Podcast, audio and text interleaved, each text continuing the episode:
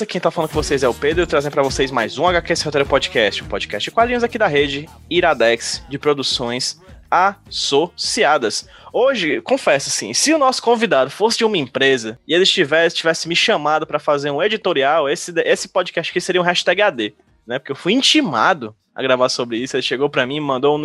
Ei, bora, macho, esse tema, bora. Eu, sim, bora, meu amigo, sim, bora aviões. E hoje a gente tá conversando sobre o tema que ele me propôs, eu adorei a, a, a ideia. A gente vai conversar sobre quadrinhos, sobre autismo e sobre a vida dele também, a vida do meu amigo Lucas Sampaio, que tá novamente aqui no feed do HQ Sem Roteiro, num programa um pouquinho diferente do que tá acostumado a aparecer aqui, né, Lucas? É verdade. Eu tô mais aparecendo no Vigiando Watchmen, né? Já apareci uma vez no Me Diga com Quadrinho. E agora eu tô terminando a, a- a- o meu tour pelo, pela rede A trinca. Iradex. Exatamente. Ele veio conversar comigo aqui no HQ Esse Roteiro sobre um tema que eu particularmente acho muito interessante e que acho tão interessante, infelizmente, quanto sou desconhecedor, né? E eu acho legal porque o link que a gente achou pra falar sobre esse tema, sobre autismo aqui no HQ Esse Roteiro, foi exatamente um quadrinho, né? Coisa similar a muitos momentos da minha vida, Lucas, em que eu aprendi muito por causa dos quadrinhos. Sabe, tu já leu Pílulas Azuis, do Frederick Peters? Pois é. É. Cara, aquele quadrinho me ensinou tanta coisa sobre tanta coisa que eu desconhecia que eu acho que o quadrinho tem muito dessa, sabe? Tipo, grande parte do que eu conheço sobre Palestina veio do Joy Sacco, Sim. grande parte do que eu conheço sobre a Revolução Iraniana veio da Marjane Satrap, sabe? E eu acho interessante Quadrinho como é cultura, né, cara? Exatamente, quadrinho é cultura, quadrinho é objeto e é tanto objeto quanto objetificante da cultura, né? Ele produz e ele é produzido pela cultura, né? Então a gente vai discutir bastante sobre isso, sobre as representações de autismo nos quadrinhos. E mas primeiro, Lucas, eu queria que, se possível, cara, tu expusesse aí pra galera que tá ouvindo a gente o motivo de por que que tu chegou pra mim pelo WhatsApp pra conversar sobre isso, porque eu lembro que você chegou comigo com raiva, não foi? Foi um momento de muita raiva. Eu tava reagindo a um decreto do governo federal. O decreto, eu acho que é 10.502, que vai alterar bastante a situação do ensino inclusivo no Brasil. O ensino para pessoas com deficiência em geral, certo? Todas as deficiências. E aí, como eu sou envolvido com o autismo, é, eu fiquei sabendo do decreto e participei um pouquinho da reação a esse decreto que ainda está rolando. E te falei porque tu é professor, porque tu é um cara consciente e aí eu eu botei minha raiva para fora assim, a conversa rolou. A gente teve essa ideia de conversar aqui no podcast, né? Perfeitamente. A gente vai discutir, inclusive, Lucas, sobre o que trata de forma mais Uhum. aprofundada esse decreto. Ele ainda Uhum. tá rolando, né? E não foi apagado nem nada do tipo, né? Porque uma coisa que esse Não. governo faz muito é propor e dar pra trás. Mas esse ele ainda não deu pra trás, não, né? Ainda não. Aí quem ainda pode barrar é o Congresso, né, os deputados federais, né?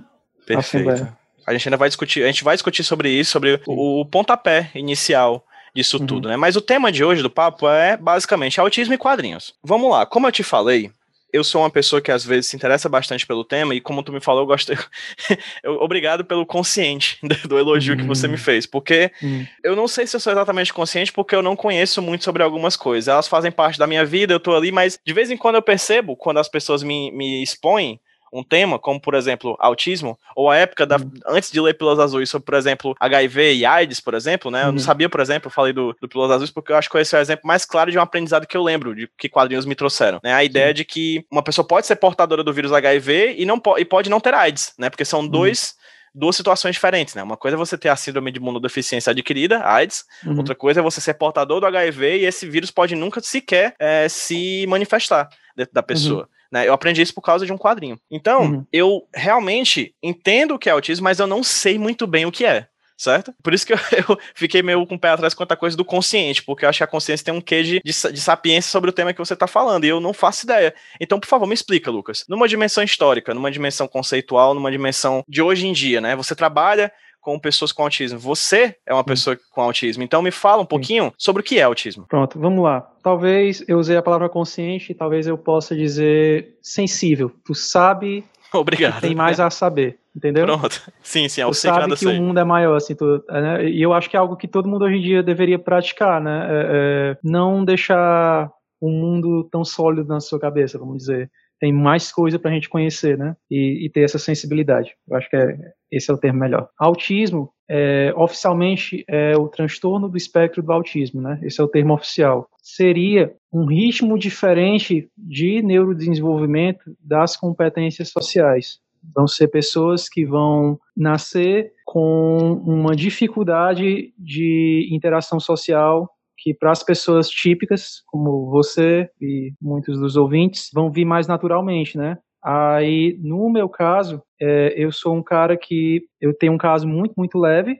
Então, quando eu era criança, era mais difícil, de certa forma, porque eu sabia que eu era diferente, eu sabia que eu não estava conseguindo me comunicar com as outras crianças. E aí, com o tempo, por eu ter um caso leve, eu também não trago comprometimentos cognitivos, eu fui capaz de raciocinar estratégias para interagir com as crianças e aí ao longo da adolescência e da vida adulta eu vou ficando melhor. E, e assim, isso é, um, isso é um fato que algumas pessoas veem para dizer que meu autismo não conta, porque eu consigo me misturar entre as pessoas relativamente. E aí o autismo de verdade só seria o autismo mais grave. Mas eu digo que não é o caso. Me mascarar mascarar meu comportamento ao longo da minha vida me trouxe muita dificuldade, né? É, você vai ter muitos casos de autistas leves que vão desenvolver ansiedade social, que vão desenvolver depressão, síndrome do impostor, porque você passa a vida inteira sustentando uma máscara, né? E o massa do diagnóstico e de você conhecer entrar em contato com outros autistas é que você aprende a se aceitar, né? A, a coisa do impostor é desafiada quando você vai conhecendo, porque tu vai vendo que o teu jeito de ser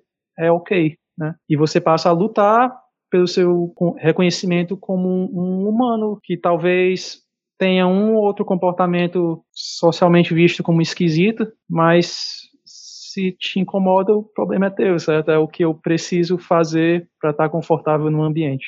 O termo técnico é transtorno do espectro do autismo, porque é um espectro porque algumas características básicas vão se desenvolver de várias maneiras, certo? Então, a minha habilidade de reconhecer as emoções das outras pessoas e expressar as minhas emoções é do meu jeito. E aí outros autistas vão ter isso de uma maneira completamente diferente. E aí vai ter um pessoal tão fechado que não vai falar, eu estou no espectro do autismo, eu interajo com as pessoas de uma forma, outro autista vai interagir de outra forma, né? Vai ter autistas que não suportam o toque das outras pessoas, e enquanto outros vão adorar, abraçar. É um espectro, né, no sentido de que vai se manifestar de várias maneiras. Então, é até um desafio da terapia para pessoas autistas, que é que não dá para ter uma fórmula mágica, né? Não dá para ter um mesmo método funcionando com todos os autistas. Cada um vai ser um universo de sensibilidades únicas, né, vamos dizer, vai ter limiares de tolerância diferentes, né,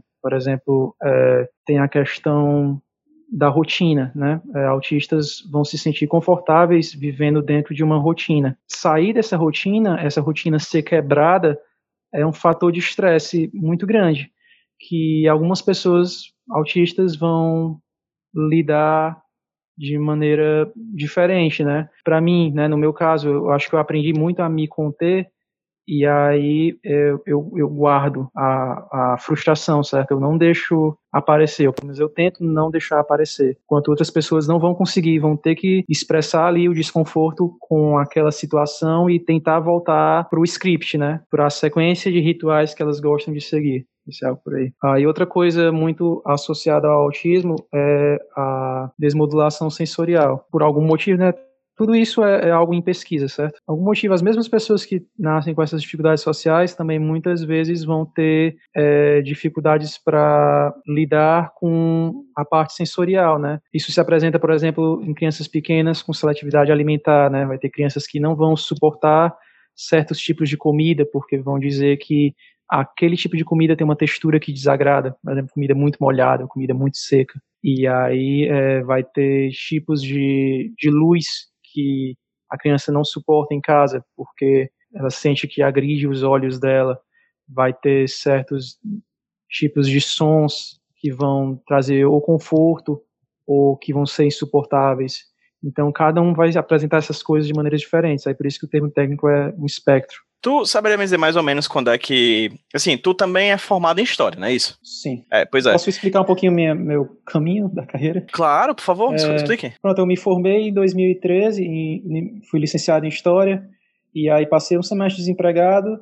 Aí me chamaram para esse canto que atende autistas, que tem professores especiais. Eu estava desesperado por dinheiro, aceitei. E aí fui lá morrendo de medo, né? Sem saber lidar com o pessoal, bem assustado. Com o tempo eu fui percebendo, percebendo coincidências entre meu comportamento e o dos pacientes, certo? E meu trabalho lá é, é em resumo, estimulação cognitiva, né? É, estimular o raciocínio do pessoal, seja lá em que nível eles estiverem.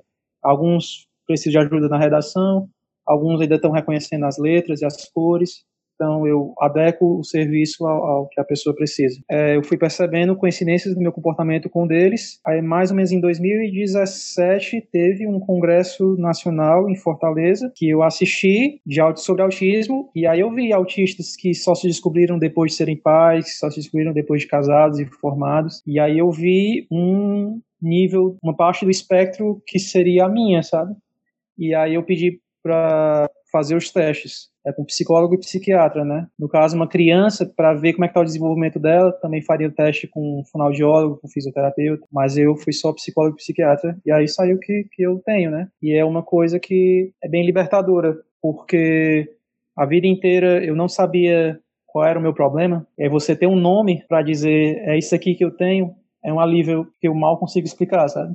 Mas que outros autistas entendem, e é por aí. Entendo. Certo, você falou em um primeiro momento que você foi pra esse trabalho, que você tava precisando de grana, né? Uhum, E você uhum. teve medo, né? Que eu Uhum. acho que é uma coisa comum, né, Lucas, na, na sociedade. O autismo, ele, real, ele, tem, ele dá certo medo. Inclusive, ele é um dos maiores, uma das maiores instrumentalizações discursivas, por exemplo, das campanhas anti- anti-vacina, né? Que se Sim. baseiam em mentiras, né? Que a, a, a ideia mentirosa, né? A, vacinas causam autismo, isso causa um medo, um susto, uma onda, um surto de, de medo nas pessoas por causa disso. Pra Uhum. você, que foi essa pessoa que teve medo e se viu com autismo, né? Se viu Uhum. finalmente se percebendo como uma pessoa autista. Por que esse medo? Pronto, é, assim, várias frontes, né? Primeiro, porque a notícia de que o seu filho é autista é algo meio traumático para os pais. Até os terapeutas usam o termo luto, sabe? Porque o filho típico que você achou que ia ter morreu e agora você vai entender que você tem um filho diferente. Então a gente usa cotidianamente a o termo luto para falar dessa aceitação dos pais, desse processo de aceitação dos pais, né? E como qualquer processo de luto vai ter várias fases, inclusive a da raiva, né? E, e é, eu acho que é isso que está por trás da procura por razões meio complicadas como essa relacionada à vacina, que já já vou falar. Mas, assim, falando primeiro de você ver um autista na sua frente e por que é que isso às vezes dá medo nas pessoas, né? É, aqui falando de um, de um autista mais grave, né? Às vezes é uma pessoa que tá ali balançando as mãos ou balançando o corpo, uma pessoa que vai tentar tomar objetos que não são seus, alguém que pode ficar agressivo por um motivo que você não consegue racionalizar, né? Isso é uma sensibilidade que as pessoas têm que ir ganhando, que eu ganhei no cotidiano do meu trabalho, que a gente tenta educar o público sobre isso, né? Essa coisa clássica do autista que fica se balançando tem a ver com aliviar estresse, né? A gente tem um órgão dentro dos ouvidos que se chama labirinto, que tem a ver com o nosso equilíbrio, né? E quando você estimula esse órgão, o labirinto, é algo prazeroso, é o prazer de dançar. É o mesmo prazer de dançar. Então, autistas se balançam para estimular o labirinto, obter esse prazer, que é o mesmo prazer da dança, e diminuir seu estresse, certo? Então, muitos pais e até algumas vertentes de terapias buscam eliminar esses maus costumes de se balançar e coisas assim, por só ver como uma coisa feia, né? E por não entender que é um mecanismo com bases na biologia humana de aliviar estresse, né? A questão da agressividade é algo assim complicado. No meu trabalho, às vezes a agressividade se dirige a mim e às vezes eu tenho que conter alguém, ganhar a sensibilidade de entender que aquela agressividade ali está comunicando alguma coisa, entendeu? Não é de ruim. Eu não sinto raiva de nenhum dos pacientes que me agridem e eu sei que eles não estão fazendo por mal, mas é uma tentativa desesperada de comunicar uma coisa quando você não tem palavras, sabe? Que é comunicar tem algo errado. Eu tô frustrado aqui, sabe? Então até o nosso método, ter certeza que ele não está machucando ninguém e identificar o que é que está errado certo? E consertar. Ou distrair a pessoa do que é que está incomodando ela, né? Então é, é, algo que não é fácil, que não foi fácil para mim me acostumar. No primeiro dia, a primeira confusão que eu vi, eu quis pedir demissão, né? Mas eu fiquei e, e, e fiz muito certo, assim, ficar, porque eu fui aprendendo muitas coisas e fui aprendendo a entender essa comunicação diferente. Aí, assim, voltando para a questão da vacina, que é bem, bem importante. Isso são pais ligando dois fatos que acontecem mais ou menos ao mesmo tempo e pensando que eles estão relacionados um ao outro, certo? Porque ah, na infância, na primeira infância, você recebe muitas vacinas, né? E aí você vai ter pais confusos dizendo: olha, meu filho estava atingindo todos os marcos do desenvolvimento, né? Tipo, com tantos meses o bebê já faz tal coisinha, então, meu bebê estava atingindo todos os marcos. Por volta dos dois anos, ele tomou vacina X, eu percebi o atraso. Então, eu acho que o atraso é por conta da vacina, certo? Os pais estão ligando duas coisas que aconteceram mais ou menos ao mesmo tempo. Mas o que é que acontece? Eles não estão querendo entender ou tendo dificuldade em entender que o autismo, por ser algo principalmente social, é algo que só vai ser percebido por volta dos dois anos, quando é a hora do bebê começar a aprender a interagir, certo? Então, por volta dos dois anos, quando tem vacina X, seria o bebê olhar nos olhos, começar a sorrir de volta. E aí, quando o bebê não faz isso, os pais, o, de uma forma meio supersticiosa, vão achar que tem algo a ver com a vacina. Então, esse seria o fato que leva a esse mal entendido. Mas a verdade é que o bebê já nasceu autista, já estava autista no útero, sabe? É só que chegou ali o momento de desenvolver a parte social e só agora você percebeu uma dificuldade que já estava ali, constituição do cérebro dele. Lucas, autismo é uma doença? É uma questão.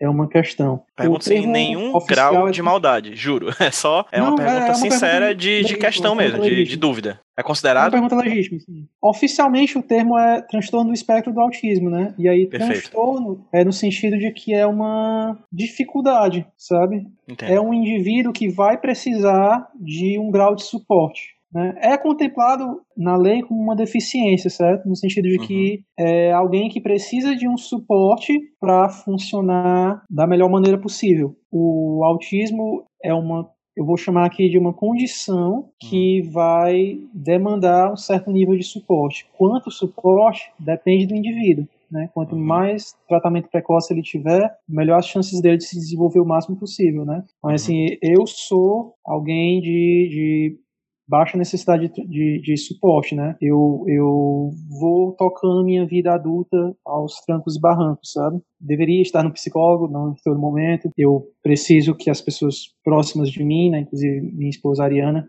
saibam, né, o que, o que é que eu tenho e que entenda algumas dificuldades que eu possa apresentar. Então isso é meu baixo suporte mas aí algumas pessoas vão precisar de alto suporte, né? Vão precisar é, é, é, de alguém conhecido por perto o tempo inteiro, né? Não vai estar tá bem sozinho numa multidão, né? É alguém que vai precisar de um tapador, um fone assim, tapador de som, se houver, sei lá, bate um carro, buzinas, sons enormes, aí a pessoa se desorganiza, aí vai precisar de um tapa-ouvidos para se isolar do som, né? Então, é uma pessoa que está precisando de um suporte mais alto, certo? Então, é isso, é uma condição que vai fazer a pessoa precisar de um nível maior ou menor de transporte, de suporte, dependendo do caso. Perfeito, Lucas. Quando eu conversei com a Gabi Borges, do Mina de HQ, aqui no HQ Sem Roteiro, a gente estava conversando e ela falou, por exemplo, que o Mina de HQ hoje em dia, ele é dedicado ao trabalho de quadrinistas mulheres e não binárias, uhum. pessoas não binárias. E aí eu discuti com ela sobre isso, assim. Não é que uhum. o, a, a não, bin, não binariedade, a assexualidade ou uhum. a transexualidade essas outras categorias é, históricas, né, não existam há muito tempo, só que elas são vistas como categorias históricas a partir de um determinado momento. A sexualidade sempre existiu, uhum. mas somente a partir de muito pouco tempo atrás, a sexualidade adentra no ambiente da discussão social, né? Antes disso era invisível, uhum. né? Ou pelo menos invisível para uhum. muita gente, né? Ela se torna visível com o passar do tempo. Uhum. E creio eu, e aí eu tô chutando, e você pode me dizer, inclusive como categoria histórica do autismo, é que ele também uhum nasce em algum momento, né? Como categoria, como, como discussão social. O autismo, ele, ele chega na sociedade e ele se estabelece a partir daí. Sabe me dizer uhum. mais ou menos quando que isso acontece, Lucas? Até quando é que o, o, o autismo é visto de fato como um assunto, é, como, quando ele é visibilizado na sociedade? Pronto, é uma ideia do século XX, principalmente. Vai sendo desenvolvido pela psicologia e psiquiatria dentro do século XX. Tem até um termo em específico, que é a chamada síndrome de Asperger, né? O Asperger Sim. seria, há anos atrás, eu teria um laudo de Asperger, né? Mas no momento, o termo Asperger, que seria esse autismo mais leve, justamente para terminar qualquer confusão, Asperger é autismo? Não, está sumindo, né? Então é um termo recente aqui do século XX e é um termo que está sendo retrabalhado agora, sabe? Então a síndrome de Asperger é autismo. É, e aí nos manuais de medicina atuais, o termo Asperger está sumindo e ficando só autismo leve. Perfeito. E moderado e grave. E já tem uma tendência dessas três classificações, leve, moderado e grave, sumirem e ficar só autismo sem comprometimento de fala, autismo com comprometimento de fala e autismo sem déficit intelectual com déficit intelectual. Então é algo que está mudando agora, sabe? Para você ter ideia, quando eu, é, um, é um termo em transformação, né? Quando eu comecei a trabalhar com autismo em 2013, o dado que me foi fornecido é que havia só uma mulher autista para cada quatro homens autistas. Isso foi me dado em 2013. Hoje em dia, a gente já sabe que é outra coisa. A tendência é 50%, 50% mesmo, sabe? Homens e mulheres. Só que, como a mulher é, já teria isso são médicos me dizendo, como a mulher já teria um, uma certa facilidade com empatia e com o manejo social, mulheres autistas até agora estavam invisíveis e só agora estão sendo diagnosticadas e a proporção está ficando mais próximo de uma mulher autista para um homem autista. Enquanto que quando eu comecei era uma mulher autista para quatro homens autistas. Então isso é algo de quase ontem, sabe? Que está sendo super transformado agora. Aí agora está chovendo diagnóstico de mulher autista, que são pessoas que eram invisíveis até aqui e estão sendo descobertas agora, né? Isso também tem um pouco a ver com, perspe com perspectivas de gênero, né? Porque a pessoa autista, a criança autista vai tender a ser uma criança muito quieta.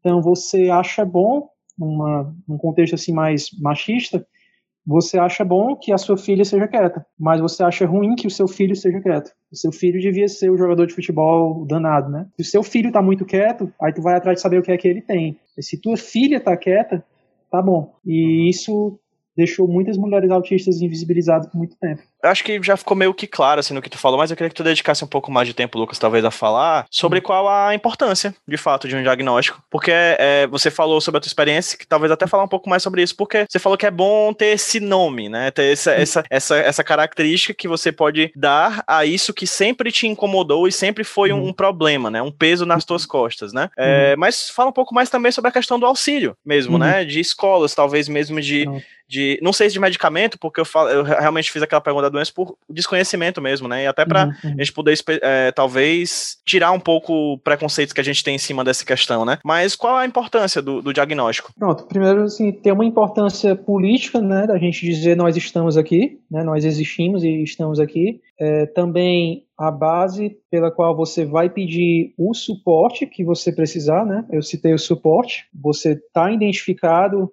e ser comprovadamente autista, né, vai, vai te dar a base para fazer uma série de pedidos, né, é, por exemplo, preferência nas filas, de meia entrada, em eventos culturais, né, então, assim, isso foi criado pensando principalmente nos casos mais graves, né, então, fila de hospital, né, ó, meu filho é autista, então ele está aqui desorganizado, precisa de uma atenção médica, e aí a pessoa tem a preferência. Então tem essa parte, né? Uma base para pedir o suporte necessário. De um ponto de vista é, emocional, tem o que, que eu falei através do meu caso, que é, é, você entender de onde é que certos aperreios vêm, né? Tipo, todo um histórico de dificuldades na escola, você vai dar um nome àquilo ali. Eu, eu acho que é principalmente isso, sabe? Vai, vai, o diagnóstico de autista vai te deixar demandar o teu suporte, o suporte que você precisa, e vai te, te dar uma consciência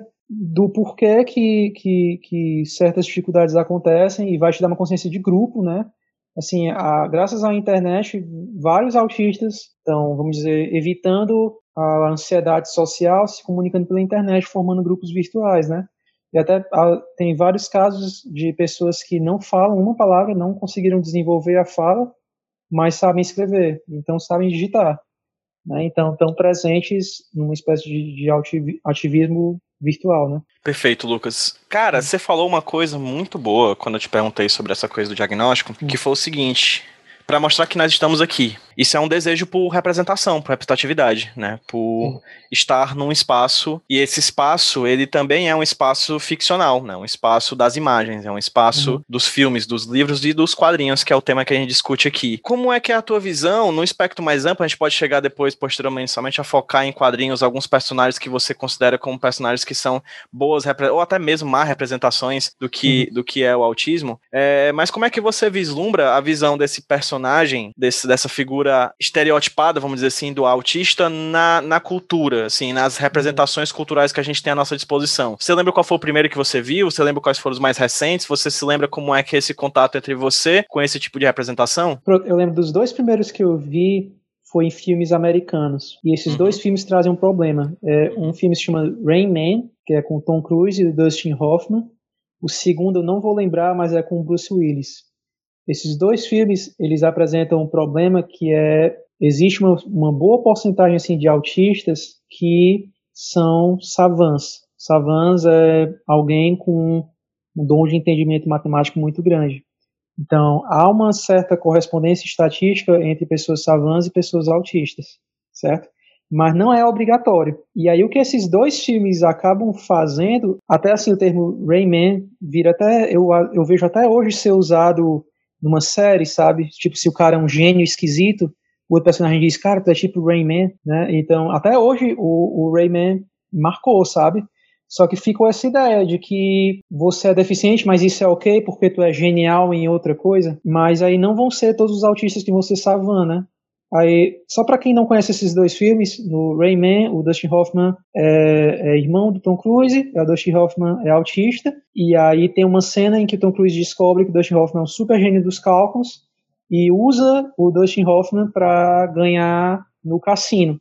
Né? O Dustin Hoffman vai conseguir contar as cartas de uma maneira muito eficiente e o Tom Cruise vai ganhar um monte de dinheiro. Então, deficiência é ok se te dá dinheiro.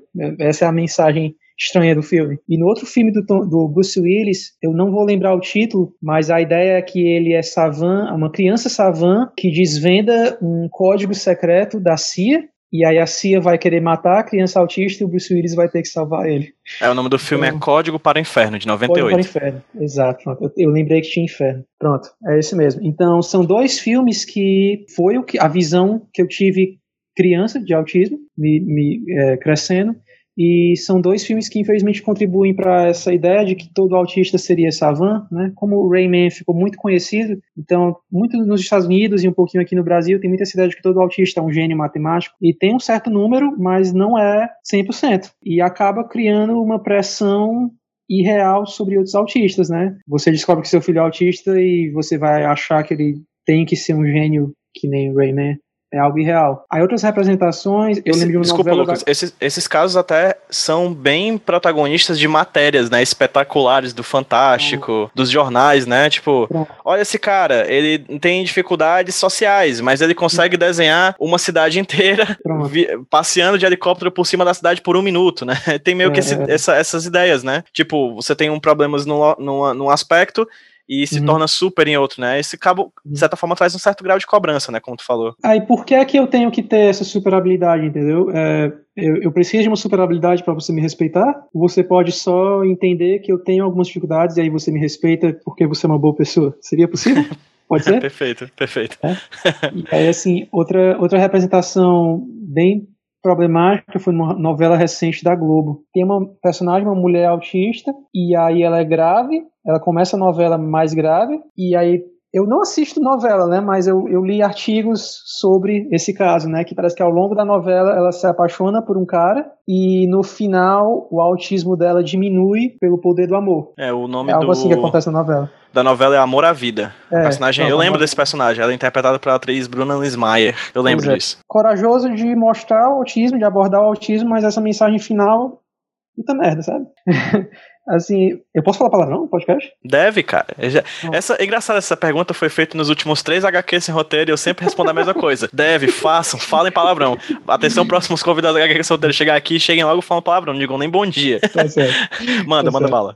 Mas é isso, sabe? Então, teve essa ideia da cura mágica aí pelo amor. Primeiro, assim, que cura cria uma expectativa irreal, não é cura, é terapia, é controle, é desenvolvimento de estratégias, sabe? É isso que você consegue, não uma cura. Segundo, a parte aí do poder do amor, né? Super brega, né? Mas isso é Globo pra você. E, e, então, assim, isso são, do- são representações ruins, né? Agora, representações boas, é, séries como The Good Doctor, que eu acho que chegou na TV brasileira, que aí seria a ideia de um prodígio. É meio assim, né? Porque ainda é um prodígio, né? Algum savan, né? Seria um rapaz autista, savan, que acaba sendo um excelente médico. Então, mostra bem é, um, um modo de ser autista, né? Assim, é, mostra que ele pode se integrar ao ambiente de trabalho e ser um profissional autônomo, mas ainda vai um pouquinho na coisa do savan, né? Então, aos trancos e barrancos, representatividade vai melhorando. Aí eu também falei contigo do quadrinho Diferença Invisível, né? Uma representação boa, né? Não tem o lance Savan, mas mostra uma, uma, uma moça francesa que se descobriu autista depois de adulta, né? E mostra essa jornada dela de usar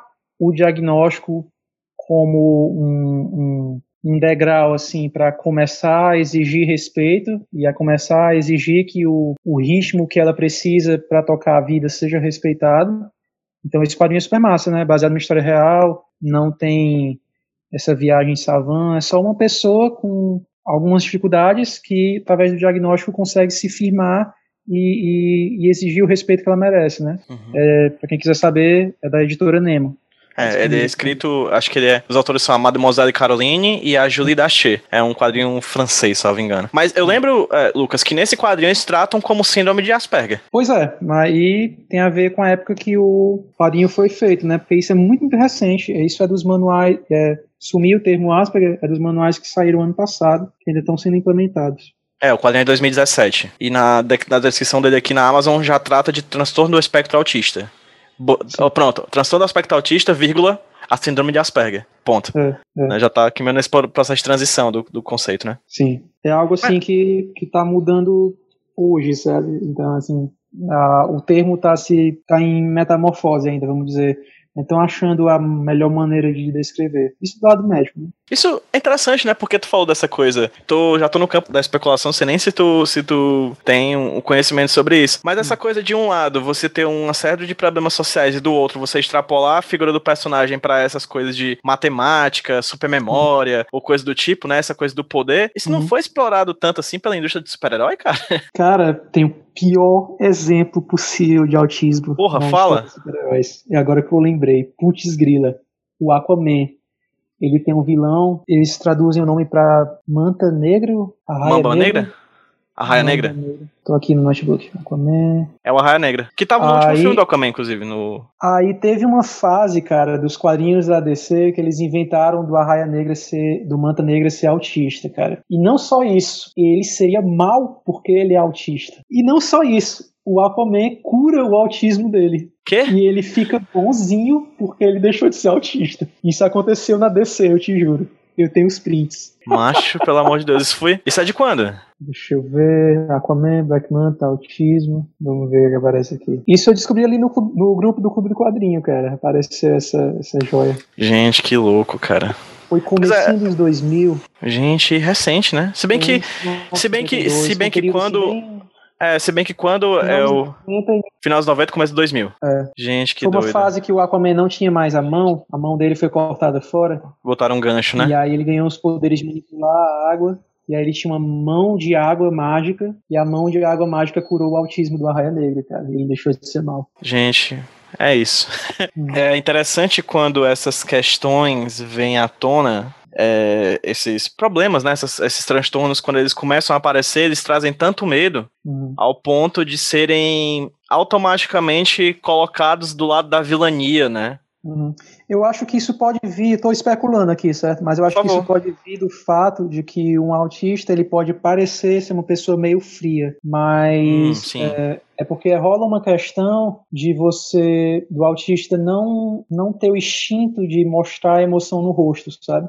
Tanto que a terapia que acontece no meu trabalho envolve é, é, ensinar a criança, ó, essa aqui é a expressão de sorrir, essa aqui é a expressão de não estou gostando, porque muitos autistas vão crescer, falta de sincronia, vamos dizer assim, entre o que está sentindo e o que está expressando pelo rosto. Então eu estou especulando aqui que algum roteirista muito sem noção da DC achou que essa frieza podia ser algo aparentado do serial killer, sei lá, e aí achou que autistas são maus. Eu tenho a menor ideia de onde esse cara tirou as ideias dele, que não aconteceu. Como é que é pra ti ver essas representações? Nos quadrinhos, nos livros, nas séries, nas TVs? Como é que é pra você Uhum. ver pessoas autistas na, na mídia? Essa do Aquaman, eu morri de rir, né? Assim, mas também eu sei que é.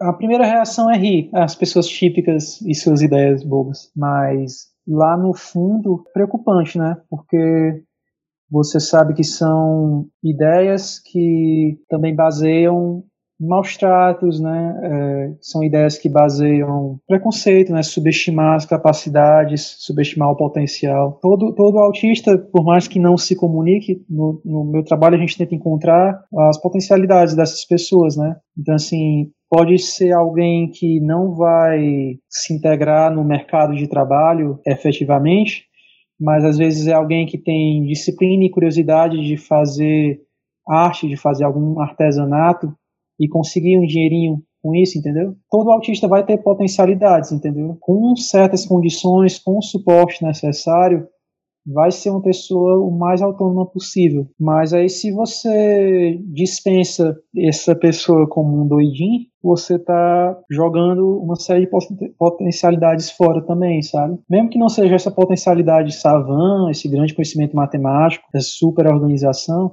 mas é uma potencialidade, entendeu? Então a gente tenta lembrar muito de, de investigar no que é que essa pessoa é boa, o que é que ela gosta de fazer. Às vezes os pais, a reação dos pais é meio que ver o seu filho como uma eterna criança, sabe? É alguém que nunca vai participar do cuidado da casa. Será que precisa ser assim? Será que, mesmo com tantas dificuldades, pode ser que esse indivíduo comece a lavar a louça da casa, comece a varrer a casa, a organizar seu próprio armário e ser o mais autônomo que ele puder, entendeu? Então, esse é o objetivo do trabalho, sabe?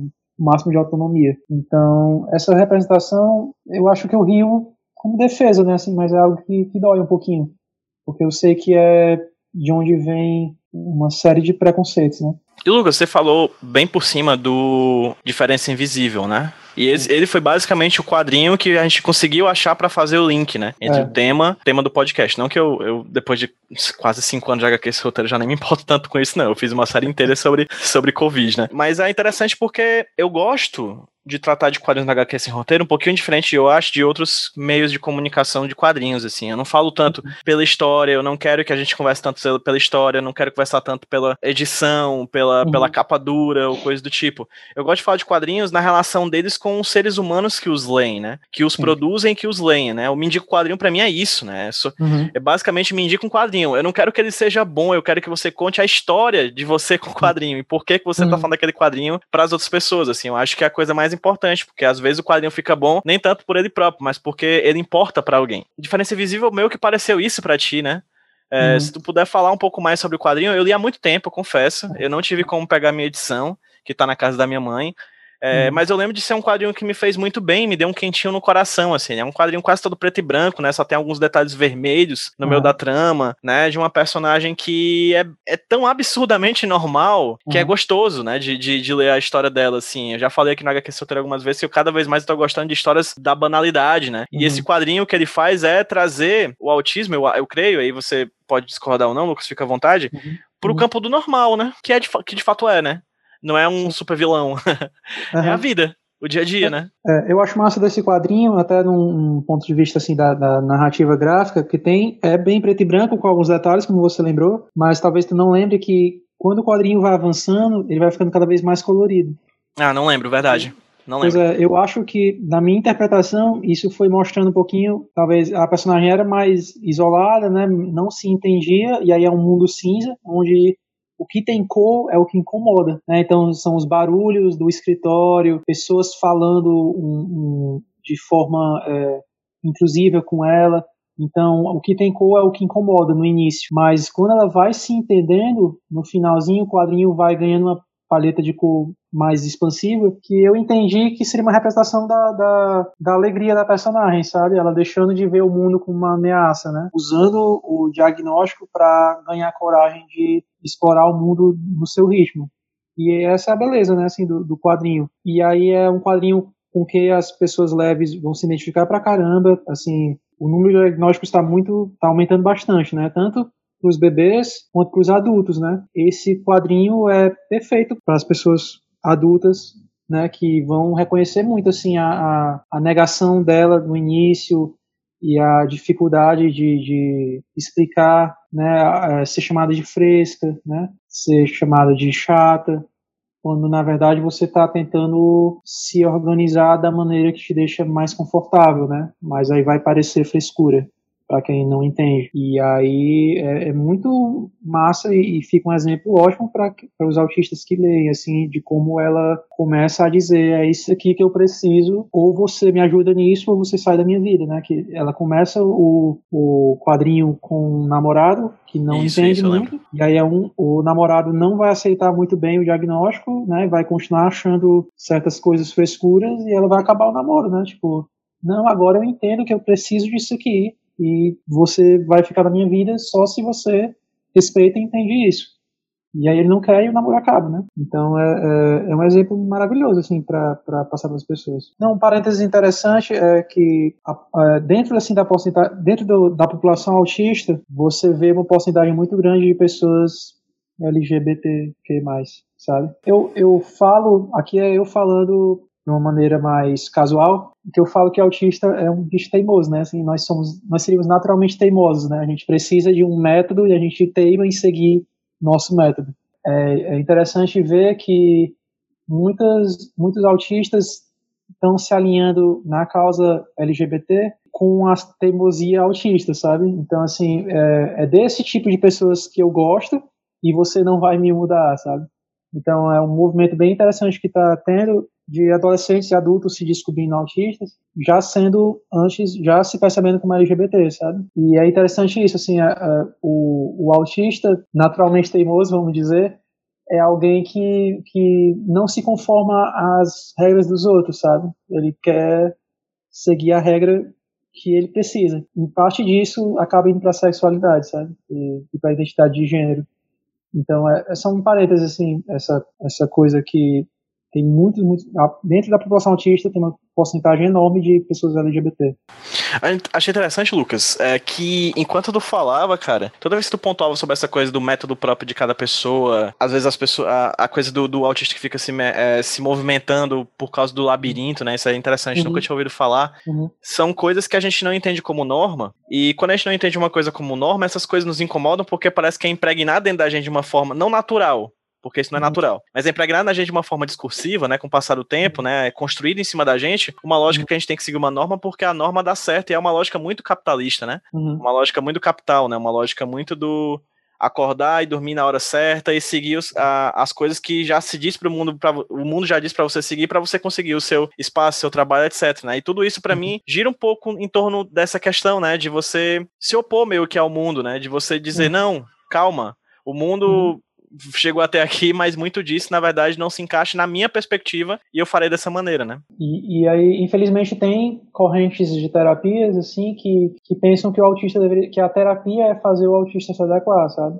São terapias comportamentais que se focam em fazer a máscara, entendeu? É o terapeuta ajudando o autista a se mascarar como uma pessoa típica, o que é, é algo ruim, né? E é algo que não que fecha os olhos para outros outros outros estudos, outros censos, apontando, né, que as pessoas que cresceram se mascarando têm um, um alto grau de depressão, né, acontece muito suicídio, é, tem ansiedades sociais então tem correntes terapêuticas fechando os olhos para isso e achando que a terapia seria ensinar o indivíduo a se adequar, sabe? Parar de se balançar, parar de falar repetido, né? O lance termo técnico é ecolalia, você ficar tipo curtindo o som de uma palavra e aí você repete a palavra várias várias vezes. Então, parar a ecolalia, parar o, o, o balanço e se misturar, sabe? Assim, eu faço palestras sobre autismo e educação e, e tem um, uma frase que eu creio que eu sinto orgulho dela, vou repetir aqui,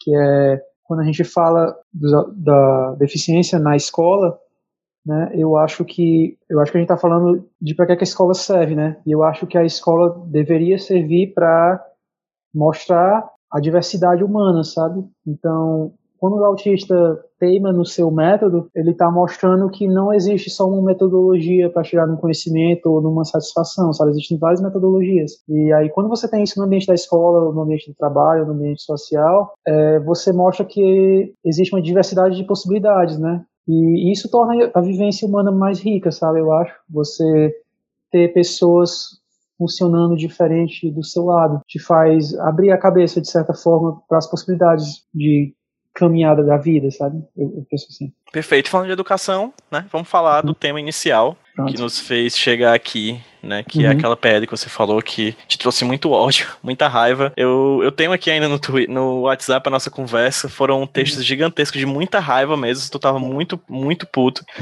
é, e eu fiquei puto junto também, porque eu, eu não sabia da, da, da dimensão do problema. Uhum. E qual é exatamente o problema por trás da, dessa PL, Lucas? O que é que ela propõe?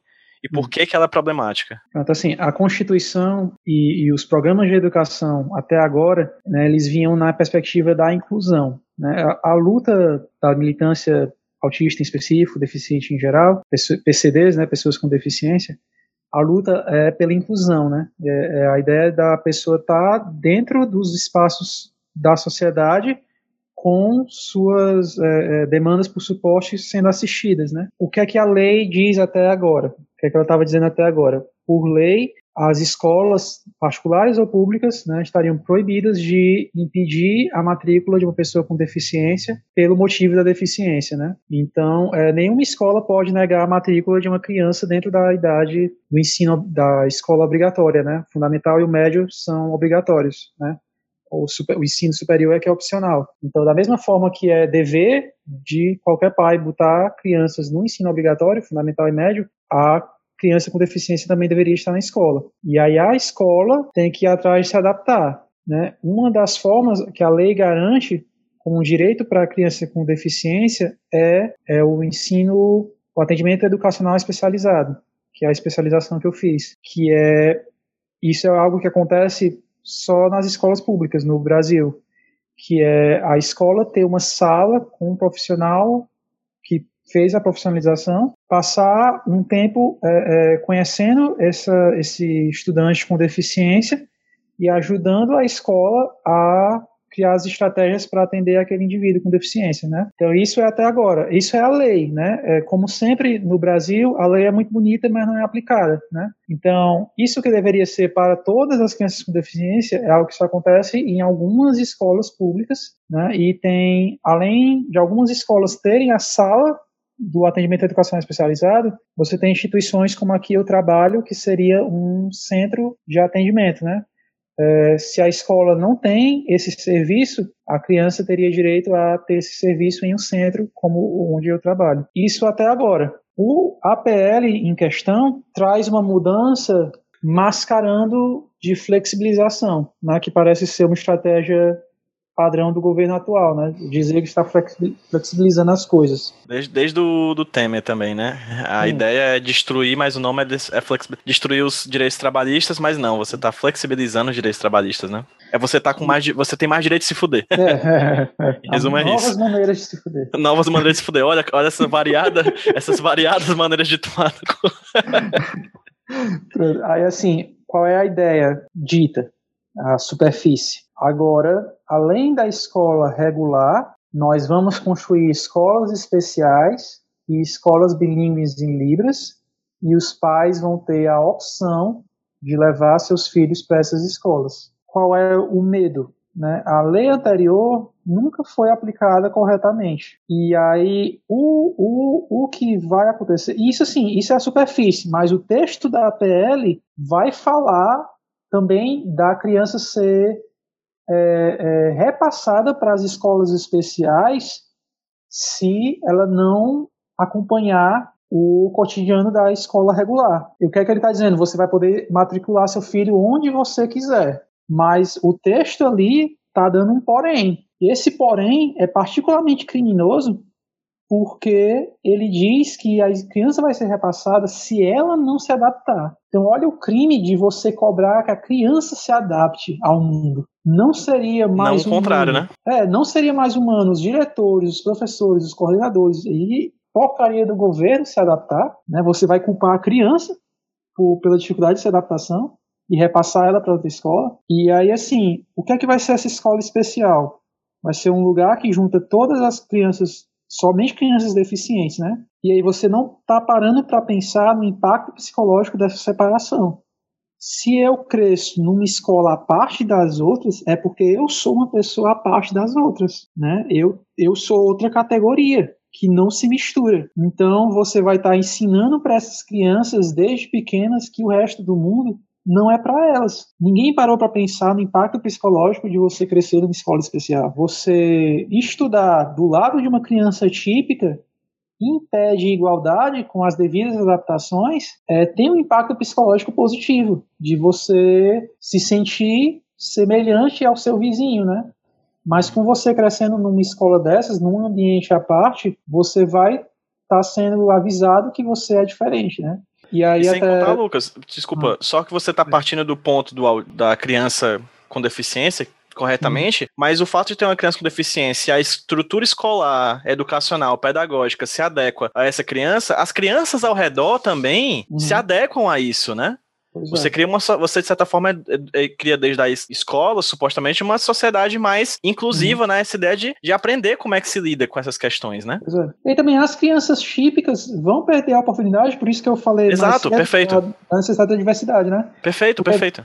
A oportunidade de ensinar para a criança típica como respeitar a forma correta de ajudar, né? E, e de tratar então, é um monte de possibilidades educativas indo para no lixo, sabe? Sim, sim. É por aí. Assim, é, quando essa notícia veio, eu vi uma reação muito forte no Twitter que me marcou, e eu repito que eu vi um, um tweet em que a pessoa disse, né, a escola especial é um manicômio sem pernoite. Entendeu? É, isso é uma ideia muito forte que eu acho muito verdadeira, sabe? É, é a volta dos manicômios, é a, a volta do hospício, né? Você isola essa população em um espaço à parte. Só que agora não tem nem pernoite, sabe? A criança volta para casa, mas e aí? É diferente? Em princípio não é. É a mesma ideia de isolar, né, para controlar. Ainda assim, um pouquinho mais em detalhes, né, a, a, a PL fala que a escola regular pode ter salas especiais, certo? Então, assim, da escola, a escola regular vai ter salas especiais, aí vai ter as escolas especiais e as escolas bilíngues de Libras, né, que é algo que, que já existe, pelo menos em Fortaleza eu sei que tem uma escola bilíngue e aliás a, a maioria dessa, a maioria dos estudantes da escola bilíngue de Fortaleza são não surdos, porque é quem mora ali perto, né? E por ser bilíngue, a ideia é que aceite todo mundo. Mas são crianças ali sendo. É, é, é, crescendo, aprendendo Libras também, o que é muito legal. Eu, eu tô perdendo fio da meada. É muita raiva, é muita coisa. Vamos Não, lá. só manda. Mas a vai. ideia é que as escolas tenham salas especiais, né? Você vai para, você matricula seu filho, seu filho apresenta dificuldades e aí tá ali no texto da PL que se for considerado necessário, ele vai ser repassado para a sala especial e aí ele já é isolado ali. E depois daquilo, tem a escola especial, né? um espaço separado, longe de todas as crianças para o seu filho ir. Seria essa a questão, né? E aí vai falar, né? A PL fala de, do, do treinamento de profissionais e coisas assim, coisas que a, os detalhes ainda não estão claros, né?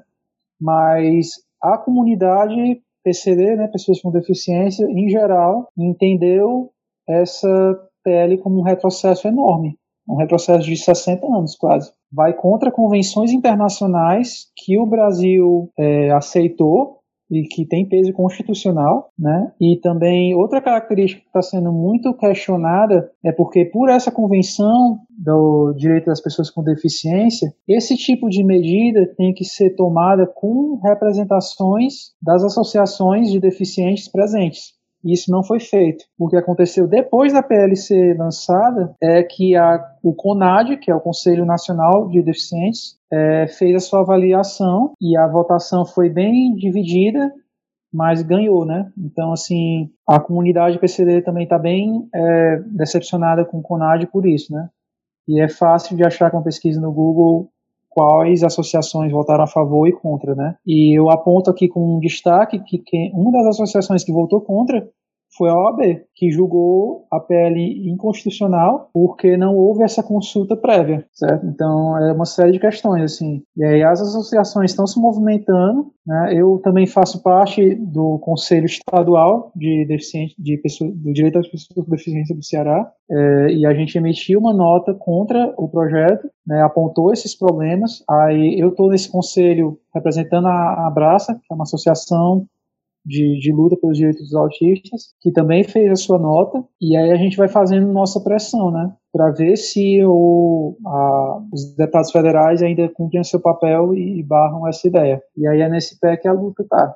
Então, para ti, Lucas, o ideal num campo da utopia, num campo do. Da utopia não, porque eu acho que ela é bastante plausível, na verdade, essa utopia. O ideal seria seguir o que está na Constituição. É, é, é, implementar de verdade as leis que já estão em vigor, né? Que nunca foram realmente implementadas. Antes dessa PL tomar a discussão, eu, eu fiz várias palestras, né, sobre o assunto. E eu falava, né, é, é, para qualquer pai escutando, né, é, a ideia é matricule seu filho, né, exija a educação do seu filho, com os pais exigindo isso. As escolas vão ter que exigir formação continuada para os professores, para que os professores estejam prontos a receber essas pessoas, e isso vai bater na matrícula, na, nos currículos das universidades, né? Tipo, eu falei aqui no início que eu sou um professor licenciado e em nenhum momento da minha licenciatura a gente parou para pensar em qualquer aluno deficiente que a gente poderia receber, né? Isso a, as leis que eu estou citando já valendo. Mas no meu curso de licenciatura a gente nunca parou para falar nisso. Eu sei que para um pouco para pensar nisso no curso de pedagogia, para você identificar essas crianças, né? E o que fazer com essas crianças. E a especialização que eu fiz no atendimento à educação especializado é da pedagogia, não é da história. Então assim, a pedagogia é quem está parando um pouco para pensar nisso. Mas as outras licenciaturas não. Então, assim, é, era isso que eu falava, né? É, vamos lutar, a lei está aqui e a gente tem que lutar para implementar. Então, matricular as crianças para criar a demanda dos professores conhecerem. É só assim que, que daria certo, né? Era essa chamada luta que eu fazia.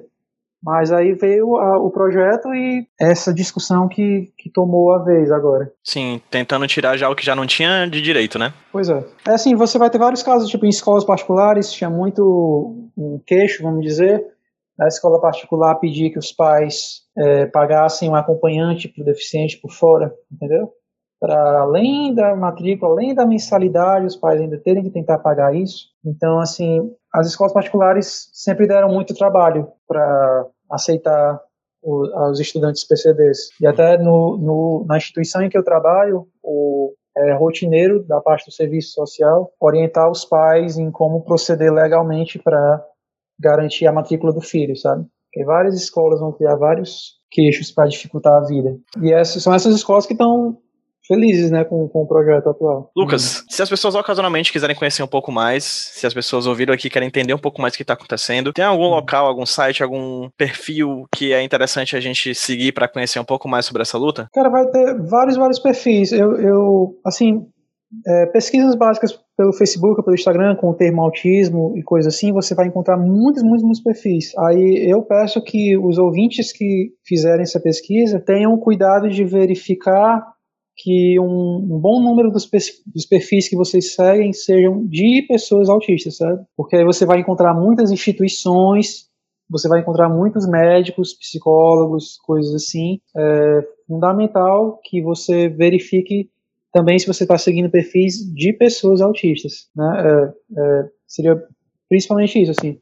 É, eu não tenho nenhum perfil especialmente grande que me venha à cabeça agora, mas botar ali na barra de pesquisa do Facebook autismo ou eu autista, coisas assim, vai encher de recomendação.